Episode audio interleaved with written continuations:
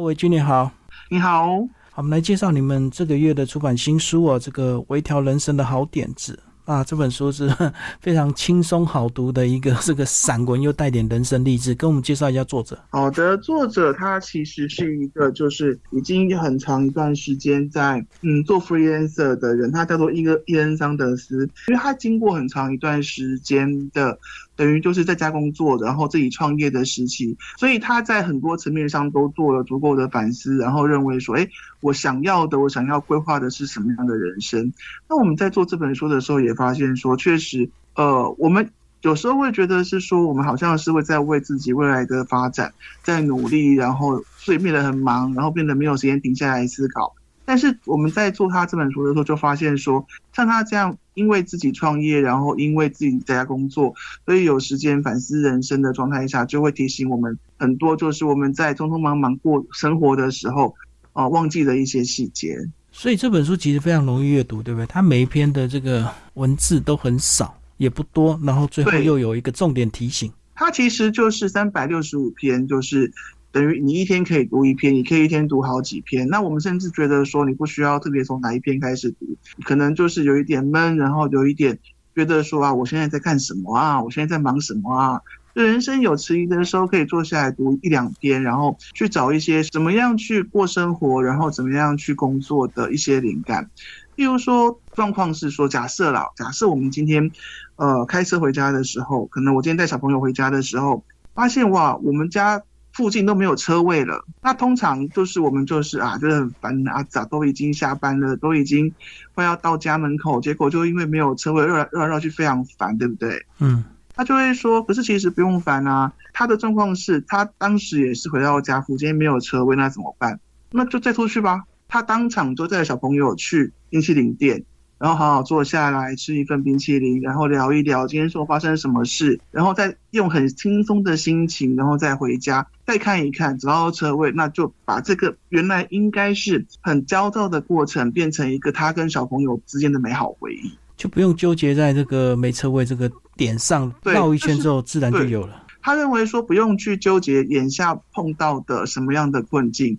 你如果暂时没法处理的话，那我们就先绕开来看一看，看可以用什么方法把这个状况扭转过来，变成一个嗯可以利用或者是好的状况。所以他也在书里提醒，就是提醒大家说，我们真的会在生活当中碰到很多好跟不好的事。我做这件事情的时候心情是很好的，我做那件事情的时候心情是很差的。那他提醒读者说，其实我们应该要。把这些让我们觉得好的事情记录下来，然后时常拿出来翻阅，提醒自己说：我在工作上，我在职场上，我在人生中，当我碰到什么样的情况的时候，我是用什么样的方式去处理？那这样的处理方式是有一个好的结果，而且让我感觉非常舒服。应该要去重复，就是尽量让这些事情发生在生活里，用这些方法去处理我们的工作、我们的职场、我们的人生。它称为美好生活笔记了。就是我们应该要透过这样的笔记，去把那个一点点的好延整个延伸成一年的好，好几年的好，然后是我们人生的好，那我们整个人生就会变得更好。所以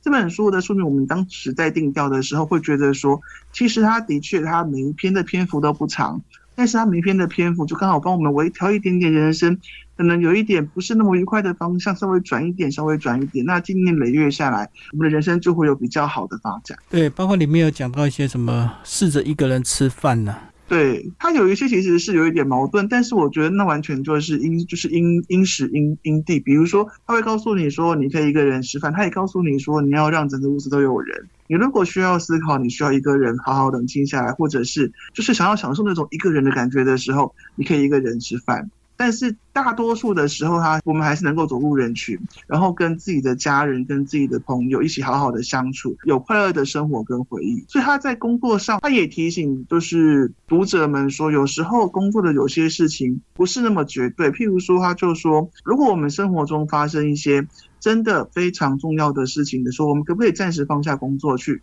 享受那个事情？他觉得是可以的。譬如说，他就说他有一次无聊一个会议，去听曼德拉的演讲。因为他非常崇拜曼德拉，他认为说，我今天去这个会议，对我会完成一个工作，但是我如果把这会议往后，或者或者跟那翘掉，我去听我敬仰的人，我崇拜的人，我认为他是我人生导师的人的一场演讲，他会对我的人生有非常好的影响，也会是我一辈子的回忆。所以他会告诉我们说，在权衡人生的轻重的时候，有时候可以稍微想一下，说哪一件事情是可以在我们的人生中留下回忆或重大影响的。那这个时候，我们是不是要暂时在另外一方面做一个妥协，然后先去完成这件事？所以这样讲，其实他就很会随遇而安，对不对？对，他在书里提到一个概念，我觉得是很棒的概念。他会提醒我们说，人生当中其实会有很多挫折，然后会有很多不好的事。但是，就像日本的一个工艺，日本有一个工艺叫金扇，就是当瓷器被打破的时候，他们还是会去修补那个瓷器。当然是可以用看不出修补手法的方法去修缮这个瓷器，但是另外方另外一种修缮方式，他们用金子去把破裂的地方粘起来，所以会很明显。的看到就是这个瓷器是怎么破掉的，它破成哪几块？但是当他们这样做的时候，其实是会有另外一种让这个瓷器在破掉之后修补之后产生另外一种美感，或许是会比它原来完好的时候更好。所以就不用刻意用这个看不出来的修补方式，而是用很明显的精工。对，他也提醒我们说。人生当中的很多不是那么好的际遇，其实也可以是那一条金线，装饰我们的人生。里面有提到说，让自己双脚走路，或者是这个关掉地图，不要看着我们的 Google 地图这样走路，会错过很多风景。这一部分它不但提醒我们说要脱离惯性，因为我们都会现在都很习惯说开车也要开一下导航，然后旅游的时候就开始看呃 Google Map 之类的。它提醒我们其实不需要啊，你都随意的走啊。当然是在有时间，然后我们是在一个就是很放松的状态下随意的走，然后或许会有一些人生新的发现。其实这一部分在旅行蛮明显的。我曾经也因为我自己蛮常以前蛮常旅行，疫情前蛮常旅行，的确就是到后来会觉得说，其实也不太需要要真的那么认真去定一个一个行程。那地图也不是那么需要，有时候无意中我走错什么地方，但是发现意外好玩，意外好吃。或者是意外美好的风景，这也是常有的事，所以书名才会叫做“微调人生的好点子”，而不是说像我们这个呃新的一年开始，很多人就会立下一些重大的计划，对不对？对，然后通常都做不到，倒不如你天天改变一点点就好。对他认为说，人生的话不需要说一下子哇我中乐透，或者是说我一下子升官发财。反而是透过这种一天做好一点点事情，一天做好一点点事情啊，这件事情对我不错，呃，对我是好的，然后有好的发展，我把它记下来。他说他已经累积好几本笔记，他时不时就回去翻，哎，什么时候我做过什么事情？那这件事情让我感觉非常好。那他认为说，透过这样的方式，我们要去把那个部分继续再延伸，然后把啊这个事情对我真是非常不好，然后让我有很糟糕的回忆，把这个部分尽量减少。去营造我们的人生，所以这本书三百六十五天的这个小小的改变，好像有一些也会呼应我们本来的一些生活乐趣，对不对？可能我们都对，曾经做过一两样，但是没有这么有系统、有计划性的去每天改变。自己一点生活乐趣。对，其实我觉得很好玩。是脸书在好几年前开始有，就是你过去的今天发生一件什么事，有时候我们看到的时候就会惊觉说啊，原来过去曾经发生一件这么棒的事，可是完全不记得了。所以他鼓励读者说，你要在当下就把这件事情记起来，然后时时回去翻阅。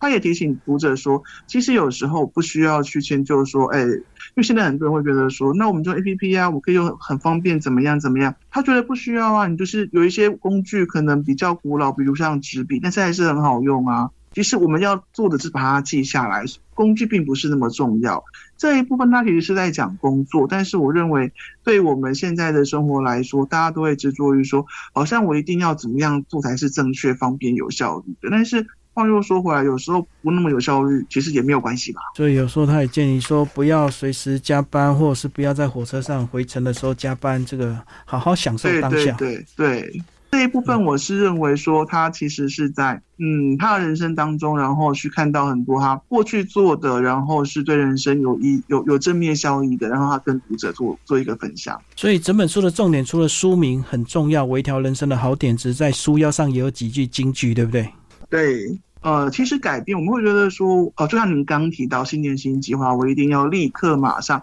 做一个很大的改变，然后所以我的人生就会有什么样很棒的发展，maybe 或者是这样，但是他也觉得其实也不需要就是那么立下那么大的志愿，我们就是在日常生活中不用是过年，可以现在就开始每天做一点改善自己的事情，一点点就好，没有也没有关系，那就是去累积它，然后把这个时间越变越长，越变越长，它是一个很小的好，但是当很少的好去累积的时候。变成一个很大的好的时候，对我们人就会有非常大的帮助。好，那听说这本书的手刷有一个非常应景的礼品，对不对？跟我们介绍一下。对，我们就是在书里，我们再出五个金句，然后呃放在五个红包袋上，那就是限量赠送。手刷的话，就是每一本书都会附赠五个红包袋，那我每个红包袋上都会有一句提醒你，我们可以怎么样让让人生更好。这个小小的礼品非常的应景。好，谢谢维军为我们介绍这本书。好的，谢谢大家。